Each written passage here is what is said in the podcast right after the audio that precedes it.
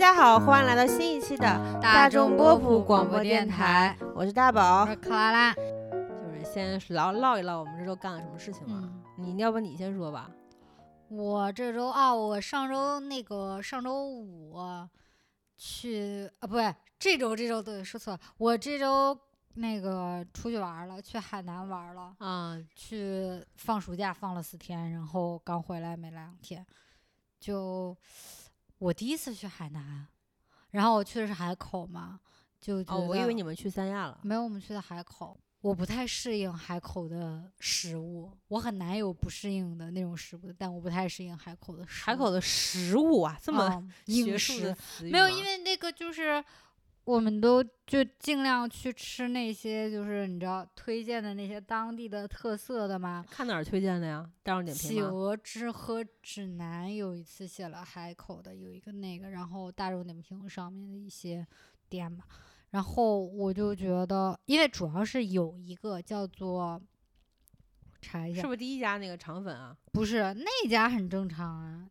我因为是第二天，我们去的第二天呢，晚上去了一家那个火锅店，然后它的火锅呢是叫糟粕醋火锅，就是它火锅里面会放那个酒糟的那种，糟粕嗯，对，啊，会放酒糟的那种东西，然后是呃吃海鲜呀、什么的，就正常火锅嘛，然后牛肉啊什么的，然后首先它味道很奇怪，就是很甜，然后又咸，然后就反正特别奇怪一个味道。然后我吃完之后，当当天晚上吐了，而且我是睡到半夜，实在难受的不行。啊，您您的同吐行人吐了吗？同行人没有吐，但是我们俩都觉得那不好吃。啊，然后反正就吐了一次，然后我又睡过去，睡了半个小时，又吐了一次，然后接下来那一天我都一天都没有怎么食欲，就一直还想吐的那种，所以我觉得，然后他们他们那儿也偏甜口，但是海南的清补凉真的很好吃。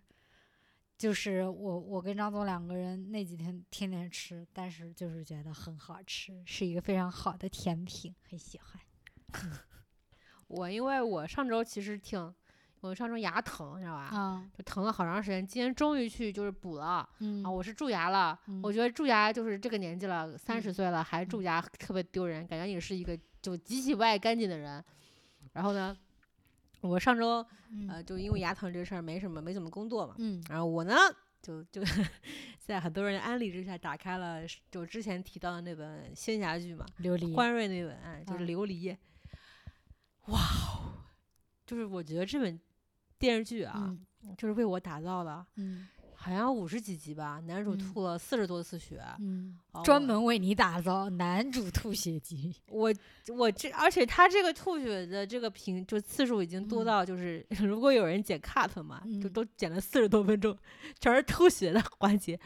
因为我当年当年看那个朱一龙演的那个《新边城浪子》的时候，朱一嗯龙已经是在我心中是国内吐血第一人，嗯就是有有一个人送外号“人间动脉”，这个这个绰号可以就送给今年这个夏天的这个男主角陈毅。嗯因为他吐血也非常好看，我还专嗯。门去看了他的采访，他说嗯。每一次吐都是一个新的吐法，我们是有设计过的，我觉得很用心，喷着呀，还是嘴嗯角流一点呀，嗯。还是就是呃边吐边要哭啊，嗯都是不一样的，这是啊感情，这是嗯很深层次，你要慢慢去品，你知道吗？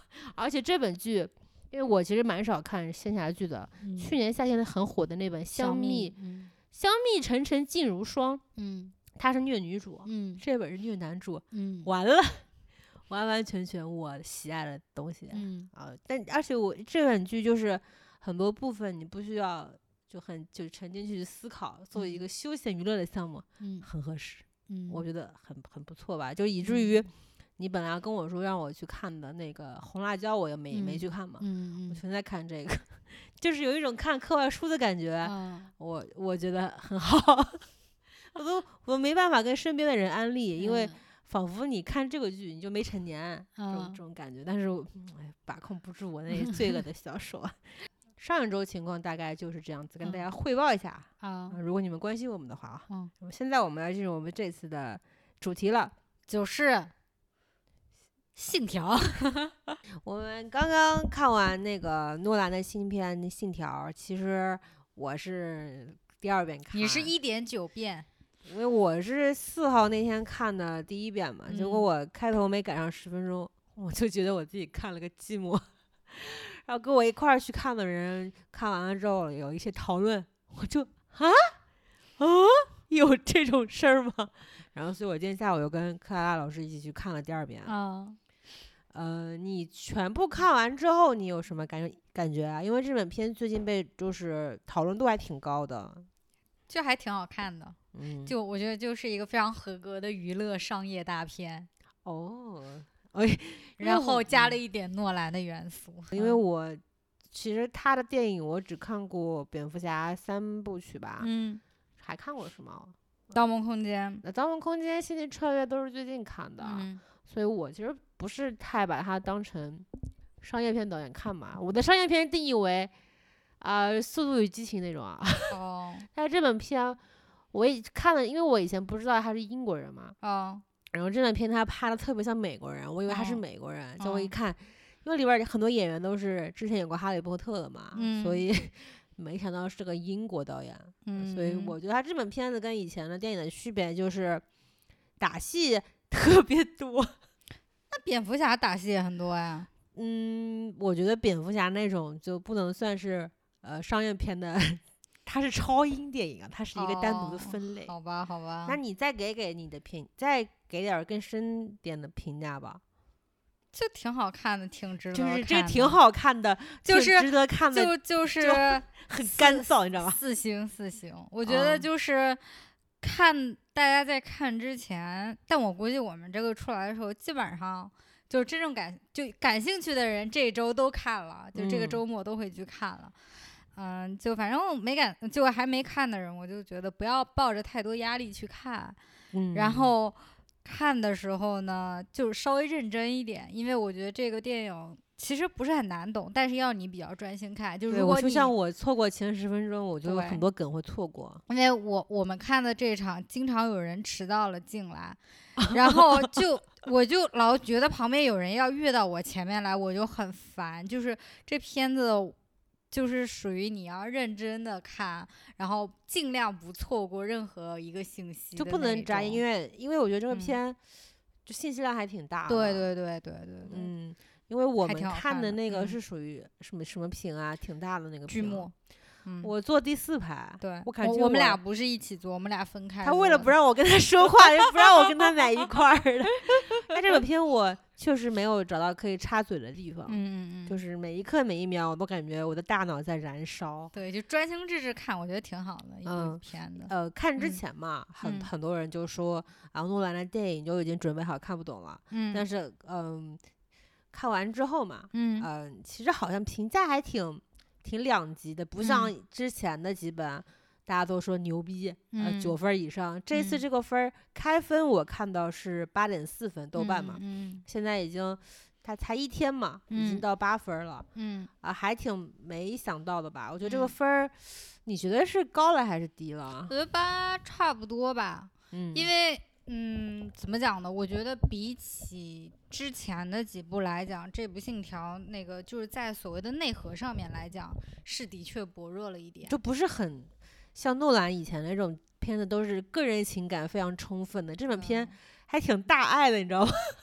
就是没有他的片都很大爱，主要是我觉得这个片它不像其他的片，其他的片儿你说的是什么？就就就怎么讲，没有寓意，也没有什么深刻道理，就是非常纯娱乐的一个片子。我觉得他好像就是为了，就是他这个片主要卖噱点的噱头，不就是，啊、时间呃一般的时间旅行都是怎么说？我从这个点跳到、嗯往前跳或者往回跳，他嗯这个是时间有方向的，可以正向流，也可以反向流因。为我觉得可能很多人看完预告之后，因为这个片就是《信条》，它出来之后，其实，呃，大家都不知道他是准备讲什么的，然后他保密工作做的都很好。我听说，就是剧本嗯，也是保密的，对对，他保密工作做得很好拍好。之前嗯，都不知道自己拍了什么，嗯就像漫威一样。对，然后他的预告又做的特别神乎其神，那个预告的确很有视觉冲击力，然后所以大家可能在期待方面会有一些不一样，拉太高了，可能对拉太高了，嗯可能会以为往那种比较玄乎的那种上边儿走就，是结果没想到就其实是一个非常简单的故事。之前像《盗梦空间》这个嘛，我是不当年我是没不是当年看的啊，嗯，我是呃，但是我你是今年看的，啊，我就是不当是准确说起来，我是上礼拜看的嗯，但是我隐约记得当年关于这个东西的讨论很大很大，每个人嗯都感觉自己是诺兰的，就是中国好友一样，好像都已经扒开诺兰的脑子，嗯。看他到底在想什么。但这嗯。本片好像，这大家都是在讨论，呃，这个关于时间的某一些物理上的概念，以及有没有看懂。但具体就更深的讨论，我倒是觉得好像没有像之前那么深了啊。就没有，它本来就没有什么嗯深的内容可以讨论呀。呃对，呃，以前的片子，我觉得还有上升到呃人性方面啊，这嗯次感觉就是就是纯，你就把这个片儿看懂就行了。对啊，所以我说就是一部非常娱嗯乐爆米花片。好，嗯，我我我说一下，刚刚你说了那个是豆瓣评分嘛，我说一下国外网分好了。外网现在那个 IMDB 上边儿是七点九，哇，第一次，就第一次，我觉得国内的评分就是诺兰在豆瓣嗯上一向是拥有滤镜的嘛，嗯，第一次他的分儿跟国外差不多。然后在烂番茄上那个观众评分是八十一，然嗯后媒体评分是七十四，就差不多吧，我觉得就差不多这个分儿，因为我觉得差不多。我觉得总体的感觉就嗯是概念很强，嗯嗯嗯，我也觉得很喜欢这个不同于其天其他时间穿越、时间旅行的概念，但是嗯。故事上确实挺老套的。对对对对，就准确说起来，就是一个特工要拯救世界没了，嗯对，就是，但是我为什么我觉得值得看两遍的原因，因你所以你要二刷吗？你会我是已二刷吗？经二刷了哦，对，你已经二刷了，对不起。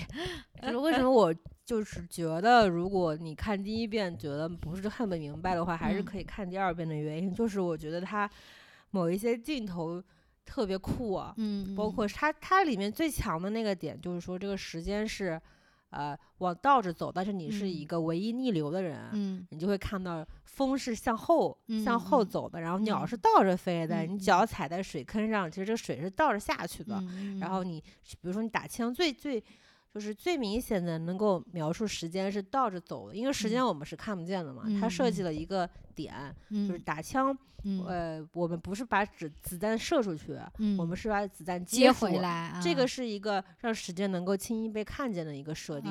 然后它因为时间这个东西真的很难去描绘嘛。像我嗯。之前看那个什么本杰明的什么什么生活，他也是杰明巴顿的骑士，他也是时间倒着来的，但他的就是他出生是个老人，他嗯。越活越年轻嘛，嗯那这个就比较好弄。他这个只是时间的呃倒着流，只是几分钟，嗯但他有，但他为了防止观众看不懂，还设定了嗯一个。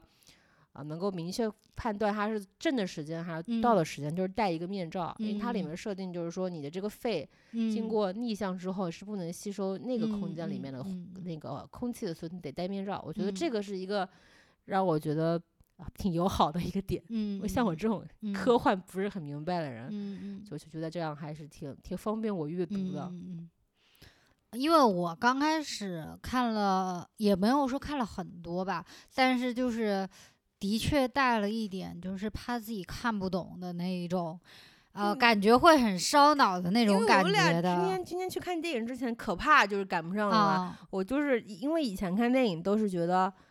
就错过五分钟也没什么嘛，这本儿好像我连三十秒都不愿意错过。对，所以我其实是有一点压力看这一部的。您还有点压力。啊，但是 看完我觉得我特别没压力，就是啊啊、觉得自己平平无奇小天才的，就挺挺容易看懂的。就大家不要被公众号啊、所谓影评人啊唬住我。我确实觉得拔得太高了。嗯，好像就是说，如果你能够把这本片子一刷就嗯看懂了，嗯嗯嗯你智商就是二百，你能够明嗯年考清华这种感觉、啊，不至于啊。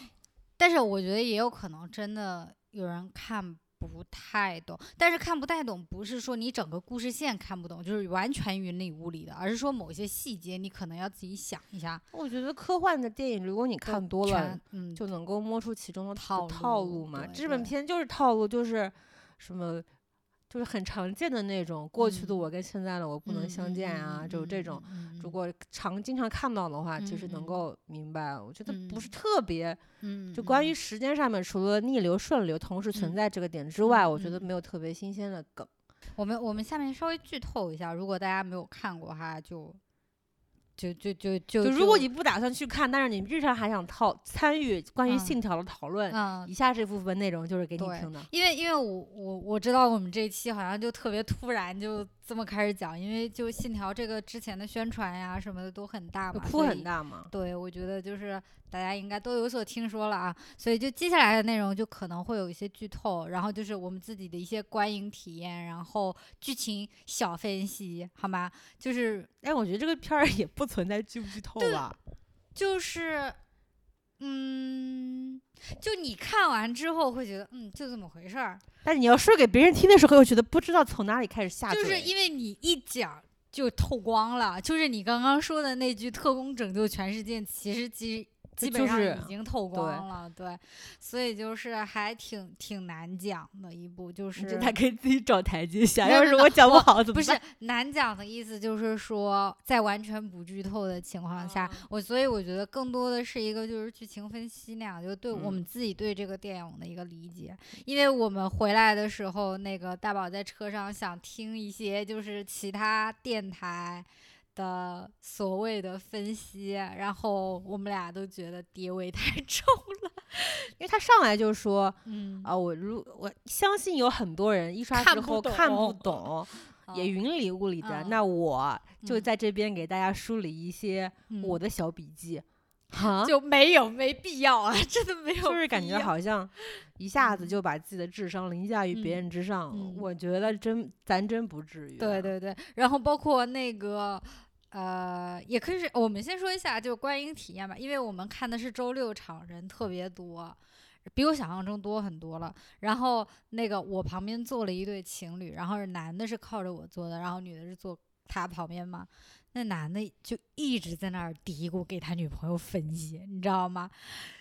就我想说，你分析的都是电影已经告诉你的，就你相当于在重复他的内容，然后然后女朋友可以看，我刚刚都看了呀，刚刚跟我再朋友一遍一。副那种求知若渴的表哦，可能哦所以是吗？真的吗？所以他们才会有男朋友吧？但是不是？但是他那个口气，我不知道他是真不懂还是装不懂，你知道这只是一种情侣之社间维持交关系的 小技巧，你你不能 get。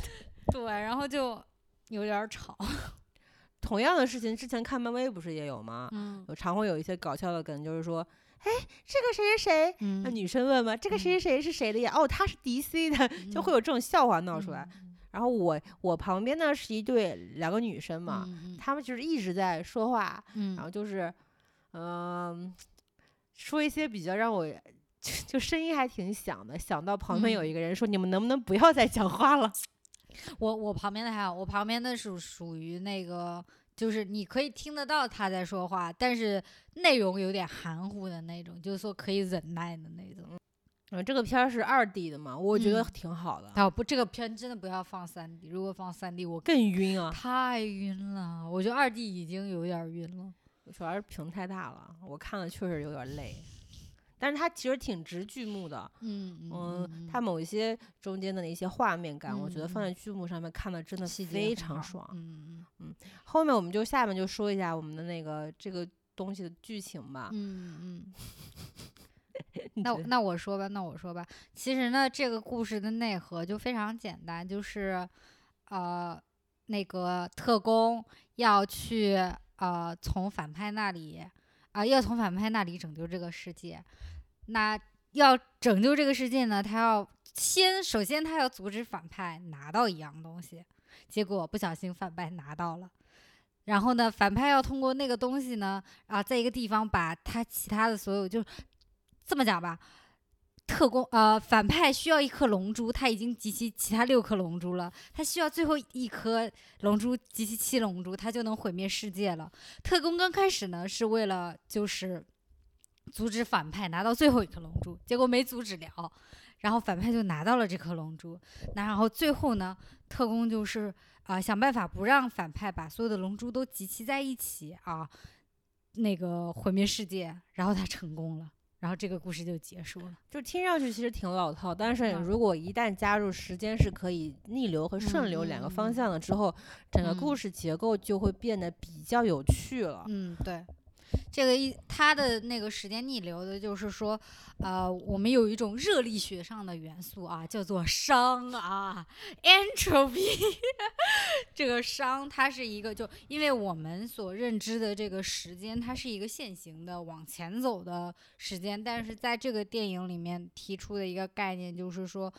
你的时间不仅仅是可以正向的往前走，你也可以从未来的一个节点往回倒着走，这样子的一个概念。所以呢，就是说未来的人呢，为因为现在的人糟蹋环境什么的，让自己未来的啊这个生存状况不太好了，他们就想着啊，我要回到过去去生活啊，回到过去的地球。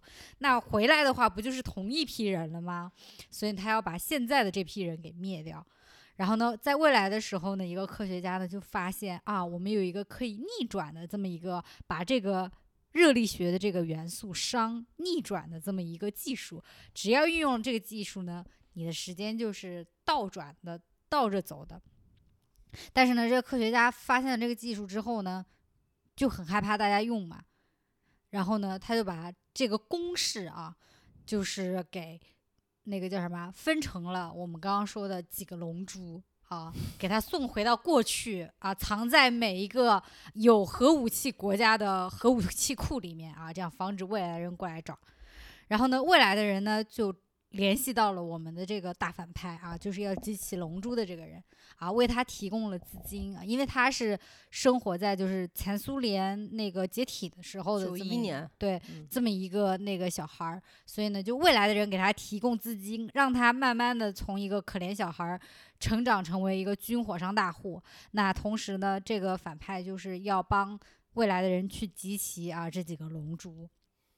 其实我要稍微补充一下那个哦熵啊，嗯熵其实是个热力学概念嘛，嗯它的意思就是说，是自然界中嗯某些事情的不断的变化是嗯会造成熵这个概念的不断的叠加，会嗯会越变越大，这样嗯时间就会顺着往前走。对，但他们发明了一项嗯技术，能够让这个熵自然递减，嗯，那么相对应的时间就会往后倒流。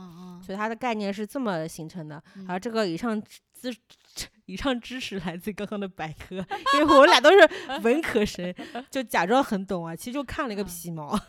对，然后呢，这个故事展开就是我们的特工男主啊、那个被我们的美国军方还是 CIA 哪儿就招募了，然后就知道了这种时间逆转的这个存在。然后呢，他发现，哎，这个子弹头呢，居然是可以，就是刚刚说的，就是我们是开枪，然后子弹头是打出来，但是未来来的那个子弹头呢，它是倒着来，就是子弹头从靶那边重新飞回到枪里面。所以你是接住它，对接住那个射出去的子弹。对，然后呢，那个科学家就告诉呃男主说，呃，未来不停的有各种各样的有杀伤性武器的部件啊，不停的传输回来，从未来传输过来对，所以呢，他们就很担心会有第三次世界大战的爆发。然后呢，就相当于想让男主来阻止这么一次世界大战的爆发。然后男主呢也很聪明，说：“那子弹就是无非就是这么几样东西做的嘛，那你就只要查查清楚那个原材料的来源地，你就大概可以知道，就是说这个大概是谁有这么一批那个可以逆转时间的子弹。然后他们查查查，哦，就查到了一个印度的军火大佬。然后呢，他们就嘟嘟嘟嘟跑到印度去，在这里呢，他就碰见了我们的男二，我们的嫩牛五方罗伯特·帕丁森小哥哥啊。那然后呢，他们两个就闯入了印度军火商那里，军火商告诉他们啊，那些子弹在我这里都是正常的，我是给他卖给了我们的大反派啊，俄罗斯的这个大军火商之后，从他那里出货之后，那些子弹就变得不正常了。所以呢，他们又哆哆哆哆哆跑到哆哆哆哆哆哆跑到英国的那个 MI6 那个军情六处那里，找到了我们的啊、麦 Michael Caine 啊，我们的永远在演爷爷的啊、蝙蝠侠的忠实的管家阿福那里啊，问他有没有这个反派大佬的信息。然后 Michael Caine 说啊，你要接触这个大佬，那你就要从他的老婆那里下手。于是呢，他们就去找了他们的那个找了那个呃反派的老婆，然后想从他那里下手，然后又帮他处理了一些事情之后呢，反派的老婆帮他们俩帮反派跟男主还有我们的男主小伙伴就搭上了线。然后呢，那个男主意思就是说我帮你去偷最后一颗龙龙珠，那个时候他还不知道龙珠是龙珠，就是说我帮你去偷这个东西，然后呢，以此来就引诱出俄国大佬，就是想让他就想搞清楚他这些子弹到底是怎么来的。结果在偷的过程中没弄好，就直接给反派大佬拿回去了。于是呢你，这边剧情说的，我都觉得这个电影我不想看了。不好看。它剧情就是就是就是这样子，因为嗯刚刚说的这一段，它嗯辗转在刚刚说的那一段嗯辗转了很多个国家，这一段的剧情，因为它不断是从 A 得到得到下一个信息去往 B 处，嗯从 B 处得到信信息前往 C 处，中间很多事情是无关紧要的，很嗯像我当年看那个《碟中谍》的感觉。嗯，所以我一下就怀疑这是诺兰拍的片儿吗？为什么这么像美国人拍的电影呀？我就是看到，因为看到嗯他已经辗转第三个地方，已经见到嗯了反派的女人的时候，我已经忘了他一开始是要做什么了，满脸懵逼。他到底想绕晕我吗？然后反正后来呢，他就其实真的，我觉得他的第一幕非常无聊，整部电影的第一幕就非常冗长，对，然后在第二幕开始才真正的开始好看，因为第二幕开始就介绍就开始发现那个反派大佬有一个呃转换机，就相当于一个转那个转换插头，只那个旋转门一样，你从这头出去，那头出来，你的时间就倒转了。所以呢，就是从第二幕开始，真正的就开始慢慢进入高潮。那第二幕开始就是这个时候，龙珠已经被反派大佬给拿了，然后反派大佬你现在说龙珠，别人都不知道是什么。你要说算法的最后一环，啊，就是最后一颗龙珠嘛。然后大佬这个时候呢，也把自己的那个前妻呃老婆给那个射伤了。然后我们男主呢，作为一个啊、心怀天下啊、心怀人民的这么一个特工呢，就不想让那个老那个反派大佬的老婆死去。这里很他不想，他不想让无辜的人为他而对，亡吧。很多人认为他在这里爱上了那个反派大佬的老婆，但虽然是虽然他老婆就是盘量调顺，哇，嗯身材真的巨好。但是我我跟大宝一直觉得他只是因为他是一个胜负，就是必须 拯救苍生那种，所以呢，他只是尽一个自己作为一个士兵应该有的义务，然后尽一个主角该有的义务啊。对，然后他就去，他不想让那个那个女女主死掉，所以他呢就也跟着女主还有他的小伙伴一起又进入了那个反转机器，他们也从那个反转机器里面出来，这样子呢，女主的伤势就会慢慢恢复。因为他他他们这边的设定是说，一旦嗯你的这个人嗯受到了反反物质，就是反嗯向时间的子弹的伤嗯害，嗯那么你的身体就会慢慢被这个子弹。就死相会很难看，唯一的嗯。解决办法就是说，你这个人倒回去，时间就经过一定的核辐射，嗯有时候经过那个旋转门之后，你整个嗯。人的时间跟嗯。那个子弹是相同的，这样嗯。你的伤势就会逐渐的缓，就是减就缓。我我我刚刚在那个那个 YouTube 上面看了一个例子，我觉得非常就很很很简单的说明了，就是我们说的这个时间逆转的这个概念，就是呃，我们比如说往前走三格，然后我们到了这个反转机器这里，反转机器呢就相当于 Uno 里面的反转牌，哦，你知道吗？你就走走三格，然后走到这个牌这里，那你就是进去以后退三格，嗯，就是就相当于有两个时间节点，一个是现在的节点，一个是比如说明天的时间节点。明天的你走进那个反转机器之后呢，呃，就会反着度过一天，来到现在的时间节点的你，就是说现其实时间上时间线上是有两个你，然后呢，你们同时过一天，一个现在的你过的是从是那个凌晨到晚上一个正常顺序的一天，但是明天的走进那个机器的你呢，是过着反着的一天，就是从晚上到凌晨的一天。但是是大家不可改变的事实就是，对，你会过这一天，对，所以他这本电影嗯里面反复强调了一个概念啊，就过去发生的就已经发生了。就是不同于以往的所有的电影里面嗯都说我们人定胜天，哎，我时间嗯穿越过去了，嗯我做了一定的改变，那么嗯我过去的某些我不喜欢的嗯结果是可以被改变的。就以前看到的更多时间，所谓时间穿越，就很典型的，就比如说蝴蝶效应，就是你过去的一个呃行为，可能会在后面引发很多的呃很大的那个呃波浪嘛。但是这个的意思就是说，你过去发生的就是过去发生的，好硬啊，我真对，就你。不能改。还有一个概念嗯就是平行宇宙悖论嘛，之前就是你穿越到过去的时间点，你做了嗯某一些行为之后，可能嗯会引发另外一条时间线嘛，这不是漫威电影经常嗯搞的嗯事情嘛。嗯嗯所以，但这本电影就特别硬，你嗯就是人为的力量，就是嗯基本上可以忽略不计，嗯，你的自由意志都不能被时间改变。嗯所以说，你发生的事情就是嗯发生了，嗯，然后我们继续讲剧情，就好无情啊！就就就我们的男主、男主小伙伴以及女主啊，就倒回着呃回呃那个回到过去，然后呃回到那个过去，原因就是让女主这个伤势复合了，然后她就死不了啊。然后最后呢，最后就是第三幕，他们的想法就是说，现在反派已经把所有的龙珠都集齐了，那他只要去到一个特定场所。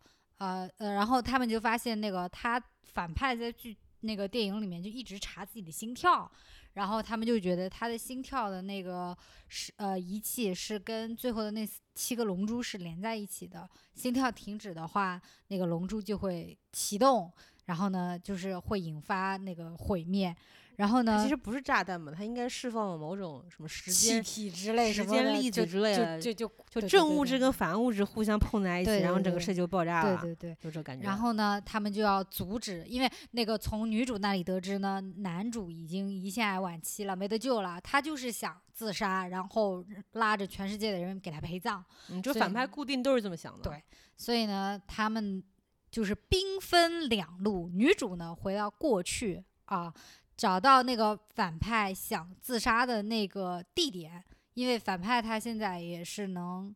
因为反派他也有那个穿梭来穿梭去的能力嘛，但是他们这不是超能力，他是那个机器。他他们推理所得，反派想在过去他们有一次去越南旅行的一个游艇上，呃，迎接自己的最终的那一刻。因为就反派其实还是很喜欢女主的，他想在就是哎那种浪漫的夕阳啊、下落下啊，跟女主就甜甜蜜蜜的啊一起，然后一起有一段美好的回忆的时候死掉。我觉得就这段感情就很扭曲、很嗯拧巴，因为它嗯一方面展给我们展示的就是女主跟呃不是女主啊，是女主啊？是女主啊，就女主跟她这个反派老公之间有不可调和的矛盾啊，嗯动不动就打来打去。嗯，女主还把她老公扔到海里让他去死，结果嗯然后然后呢，然后这个大反派还经常就说你我是我你吃我的喝我的，你还想要背叛我，你这个婊子，还在他身上吐口水。结果死之前居然想说要回到最浪漫的那个时刻，跟他一起嗯回味，对。在一起看夕阳中这样死去，我真的感觉太难受了。所以呢，女主呢就回到啊，回到那个时间节点啊，去等待那个那个配合那个男主和男主小伙伴呢，去把那个啊大佬呃把反派给杀掉。那个，然后男主跟小伙伴呢就跑到那个龙珠藏匿的地点，他们他们呢就是分别分为红蓝两队啊，有一个时间差，就是呃。诶，哦对，那个小伙伴在的蓝队呢，会在一个小时后倒着走回那呃倒着那个回一个小时，然后男主呢就是往前继续一个小时，这一个小时的时间里面呢，他们就是要进到这个龙珠藏匿的地方，把那个龙珠跟那个。呃，心脏的那个就连接心呃反派心脏的那个装置给啊、拆掉，这样子就是哪怕反派死了，龙珠也不会合在一起，就不能许愿了。所以呢，然后 世界对就不是毁灭了。对，就这这就其实就是三条线啊，就是同时进行，然后最后呢，成功，我们的世界和平啊，我们的男主呢深藏功与名啊啊。那个拯救了世界，然后女主呢也获得了自由。然后呢，在最后的最后呢，他男主的小伙伴，我们的啊、脆弱、美丽啊，美丽吗？她不美丽吗？嗯，有点沧桑了，感觉。那脆弱、沧桑、帅气的啊。罗伯特·帕丁森小饰演的小伙伴呢，就告诉了男主，其实男主是这个所谓时间逆转这个信条这个组织的创建人，他在未来创造的事情。他在未来招募了自己啊，他其实以他们其实有好几年的啊时间共处，是非常好的革命伙伴啊。在一部这么啊非常动作比较直男，基本上没有爱情的一部片子里面，在片尾我们终于看到了一点英国人应该拥有的 激情的戏份啊。然后最后呢，那个男主就坚定了自己的信念，然后开始就那个继续推进信条这个组织，那全片就完了。我宁愿在过在在未在我的我的嗯我的未来，你的嗯过去等你，嗯，然后就我我为之动容。就再配上那个嫩牛五方，现在这张就是。就还还还还还蛮吃得下的脸啊，就是感觉自己的这个 CP 的雷达又叮叮叮叮叮叮在响啊、但是我觉得。呃，帕丁森在这本电影里嗯边儿毛发过于茂盛了。但我觉得他在这部电影里面最好看就是那个去那个自由仓库那一段，呃，那一段我是比较喜欢的。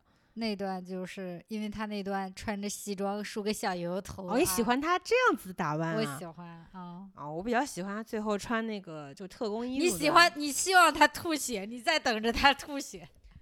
我个人是有一种喜欢看脆弱男主吐血的这么一个爱好，嗯在这本里面，因为我不太喜欢看外国男人吐血，我就喜欢看东方男性吐血嗯嘛，所以我对他没有这种期待。嗯但是我有那种，呃因为他是最后他是帮男主嗯度过了他在呃过去时间点也会嗯遭受到的一、一嗯系列的创伤，嗯然后呢一系列的打击，还有枪嗯击什么的，就是说我为你挡下这一枪，我就留在这个时间点了，你嗯就后面过你的日子去吧，我就嗯卡在这里了，以嗯后我们在未来再相遇吧。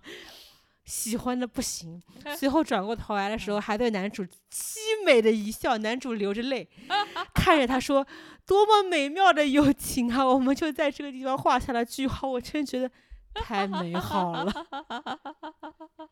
就是很多人看日本嗯电影嘛，可能嗯会纠结于嗯。这个时间点嗯。到底是怎么过、怎么嗯。过去又怎么嗯回来的嗯。我没有，嗯。我前面就看了这段革命的友情，在我看来，这是整本电影的光辉之处。就是如果你喜欢磕 CP 的话，就是在最后某一刻你也是可以磕一下的，就前面磕不起来，因为就很硬，哦对，有点硬。是我试着去理解日本片子，就是嗯我试着去拔高一下嗯它的嗯内核，它嗯到底要给我们传递个什么东西。因为我觉得这个反叛呢，它就是一个典型的虚无主义。如果我嗯未来过得不好，那我嗯干脆就把现在也给毁灭了。什么什么嗯信仰我都没有的，我都不嗯要的。嗯，我我觉得俄国军火大佬是不是都有这个通病啊？啊，是不是这是一种什么藏在血液里面的基因啊？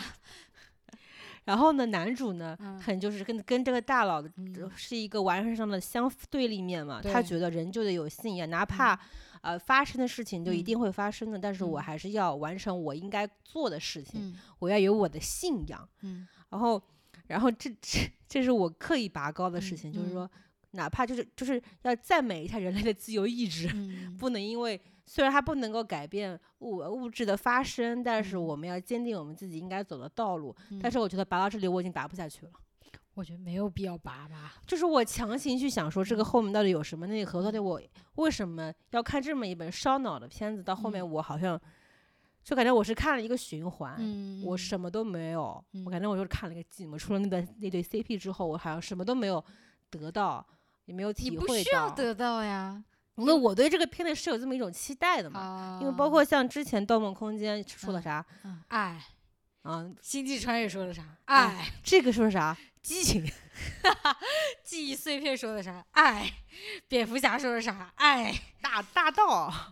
都是爱，都是爱，到后边儿都是爱。嗯，但我可其实除此之外，嗯呃，如果抛开一切，比比如说我想从电影中学嗯的习得某一些道理这种嗯想法之后，嗯我就会希望我能够去享受这本电影。但我嗯觉得在这个方面，这嗯。本电影做的应该是挺不错的。嗯，做的非常好。两场很大的动作戏，因为嗯。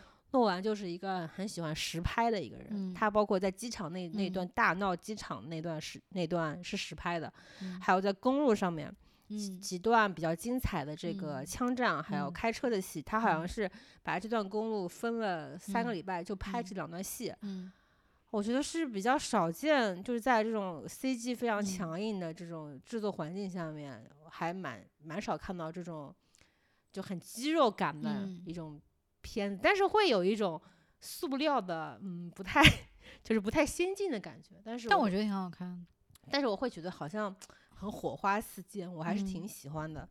我觉得在视觉方面做的还是很不错的。其实音效做的也挺好 说到音效，不是嗯最近这本片的上映嘛？啊。国内是哪个影棚着火了？对对对对对对。然后新加坡是那个因为低低音太重了，那个管子掉下来了什么的。其实我觉得看这本片得挑嗯一个比较不错的电影院，因为我看第一场是一嗯个感觉是一个比较不是特别好的电影院嘛，啊，它整个音因为它低音炮很重嘛，它整一嗯。个听就感觉很就是所有嗯的零部件嗯全都在嗯震。嗯但今天我们看了第二场，这个电影还是比较贵的嘛，嗯，就这个震起来就感觉是那个马来声音比较温温的，嗯。比较沉稳，或者稍嗯。微感觉好一点。嗯，我我是那个还蛮喜欢音效，因为上次也讲过，就是这次他不是汉斯季默做的，但呃是那个黑豹的那个音乐总监做的音乐，嗯，做的还不错。但是我觉得有个问题是，它有时候音效太响了，然后会盖过那个对话的声音。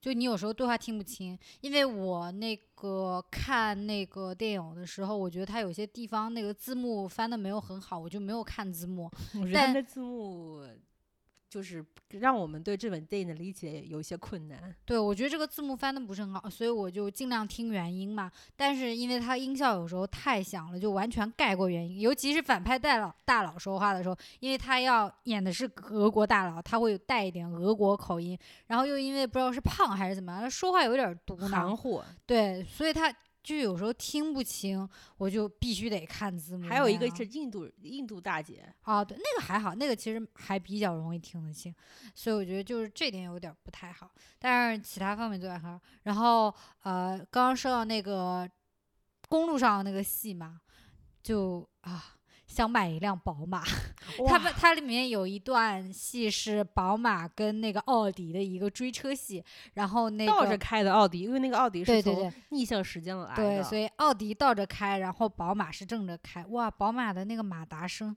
请请换一个词语，引擎引。擎声、啊，真的是动听，非常的动听。而且因为主前的声音，主角开的是宝马嘛，啊你就会无形中又给它加了一层滤镜，你就觉得这个嗯车真的是线条优美，声音又很绝妙，动力又强劲。这个声音真的，嗯，即使我这种不懂车的人也觉得非常的好听的。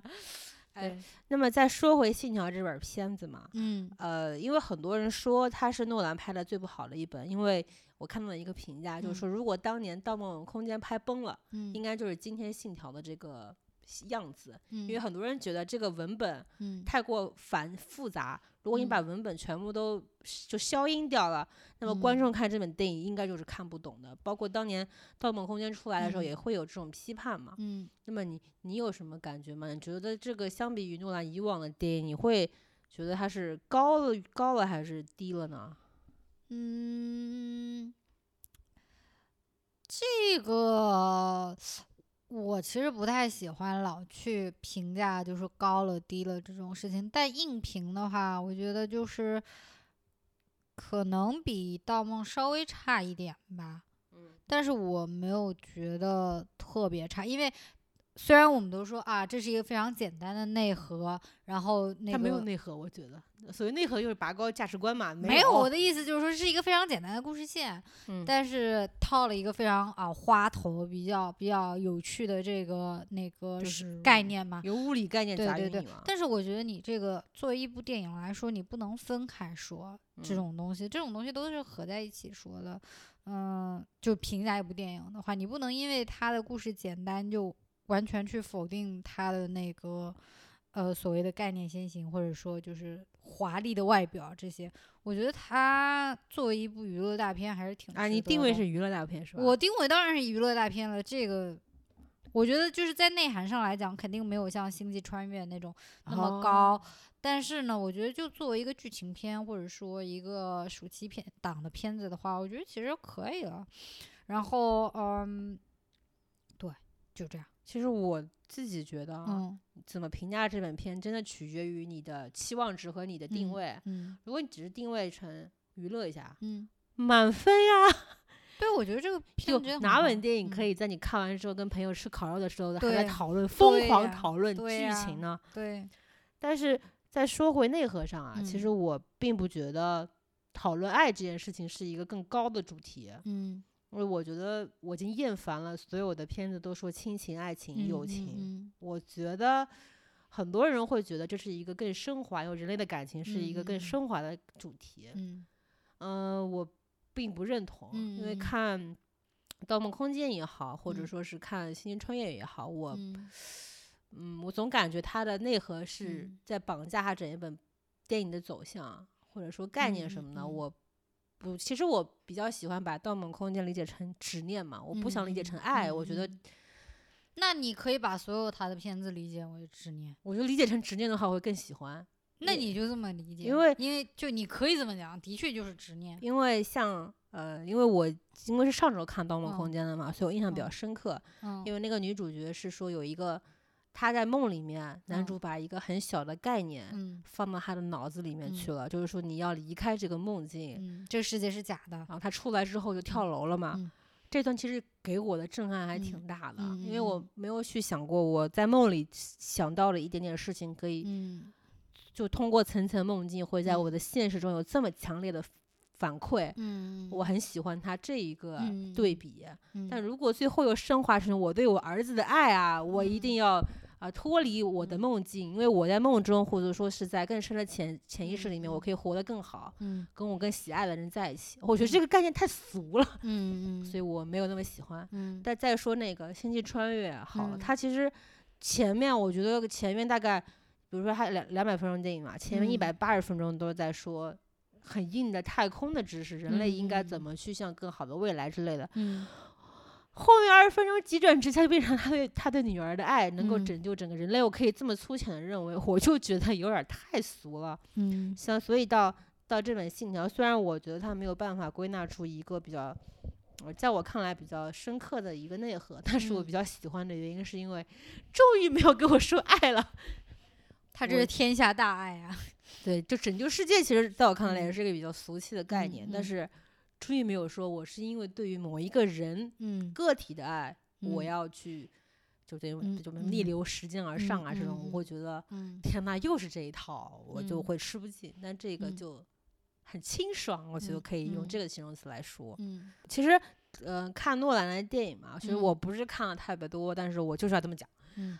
呃，我觉得他的片子里面，嗯除了早期的几本之外，我觉得好像主主角的嗯个体好像在不断的被模糊掉，因为就像嗯这本片子里面连主角的名字都没有，对叫什么？嗯叫什么来着？protagonist 我们刚刚不是查了那单词叫什么意思就？主角主角先行者。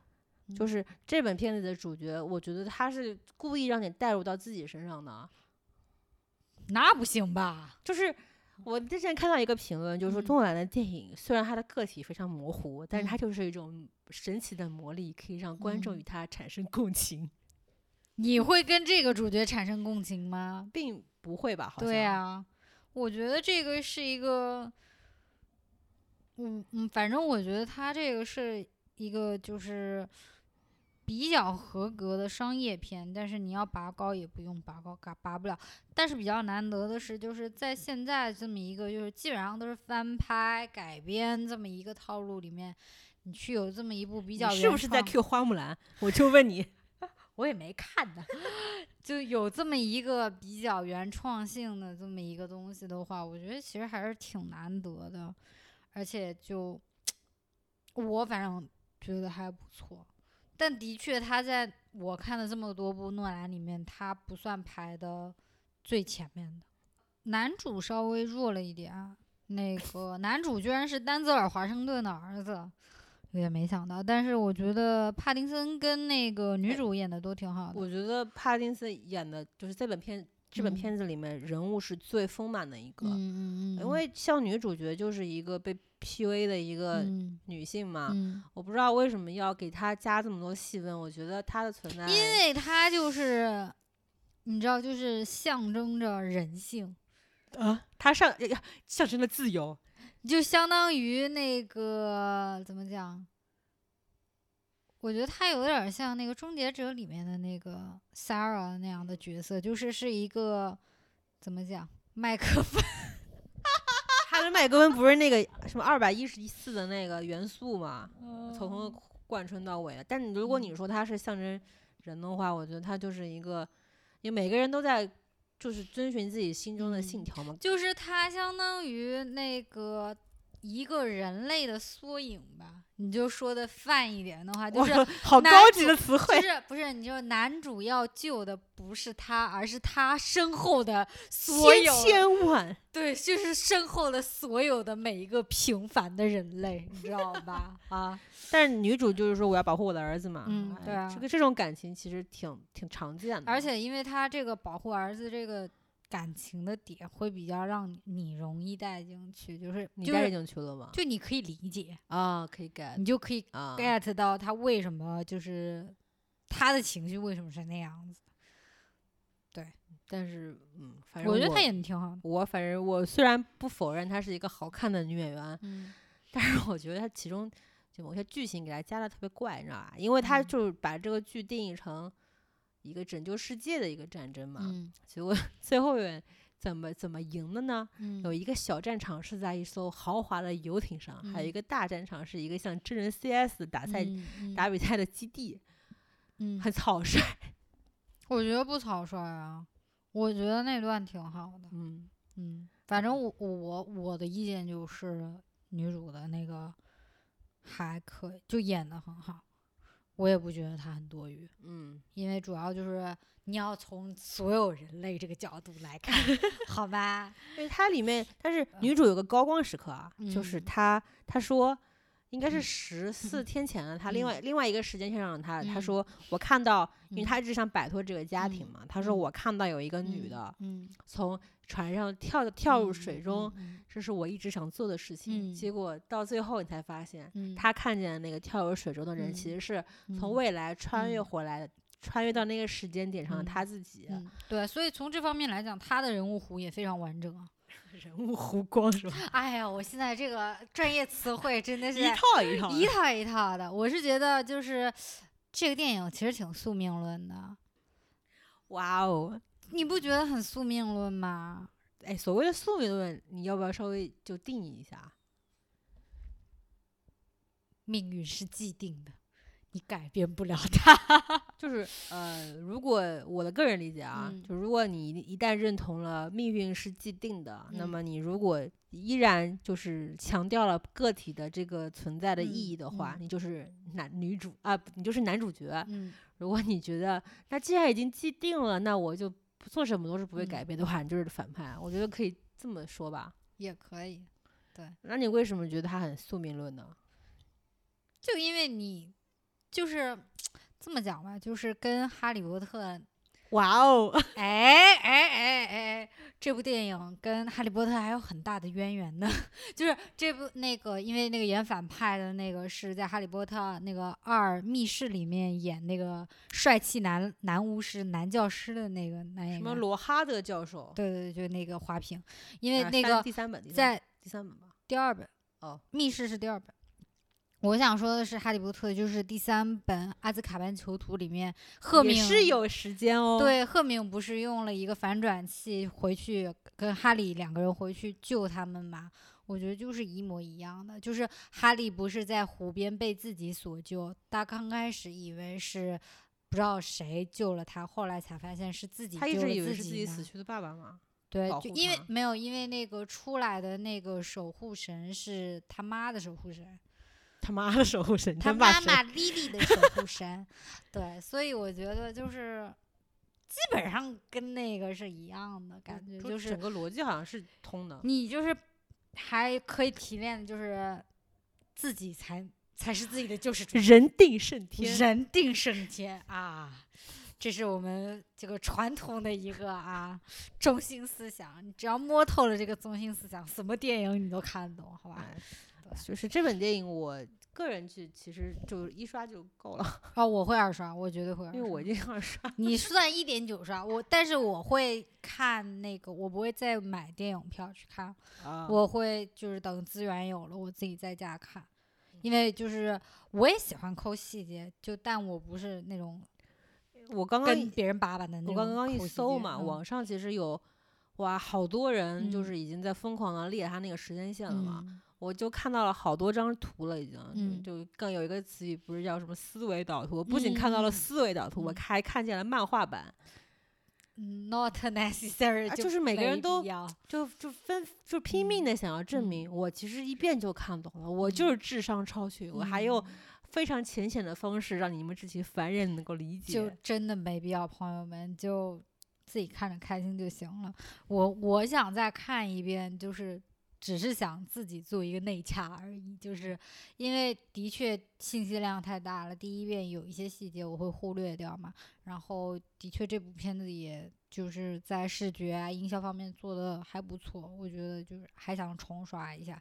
我有哪几？我因为嗯我是看了第二遍，有些嗯信息我才 get 到嘛。嗯就是男男主，比如说他嗯从地上捡个捡起了那个泥泥土嘛，其实嗯我一第一遍看，然后没有没有明白他后面那个台词是什么意思，就是看第二遍才明白啊，他其实是把那泥土捡起来了，嗯。偷了那块泥土，嗯。然后让男二帮他去测嗯这个泥土是从哪儿来的，以嗯。此来探来探索未来的人嗯是把那个嗯时间胶囊埋在什么地方，嗯他们才去炸他那个老嗯巢的嘛。嗯。我觉得真的真的是看第二遍嗯才才嗯明白了。嗯就是很多台词，因为它转换的太快了，你嗯会不太明白上一上一秒给你的那个镜头暗示是什么意思，就嗯下一秒你就直接成吨的信息砸你嗯脸上了。我觉得看第二遍也可以吧，嗯，突然嗯就改变了想法。行，那今天就是跟他算我们俩的一个那个观影体验吧，就嗯是观后感啊，就呃对，就跟大家分享一下。其实其实有点乱糟糟的，就看电影的时候我也是嗯感觉，就是看嗯完之后我也没办法有很有条理的办法跟嗯大家说嘛。嗯，但我们也不想做一个就是分析的那种，我们就是普通人的视角，告诉啊你这个电影是啥感觉。对，就值得看，但不要带着太大的心理负担看就行了。啊，行，那今天这一期就差不多到这儿，那么我们下一期再见吧。拜拜。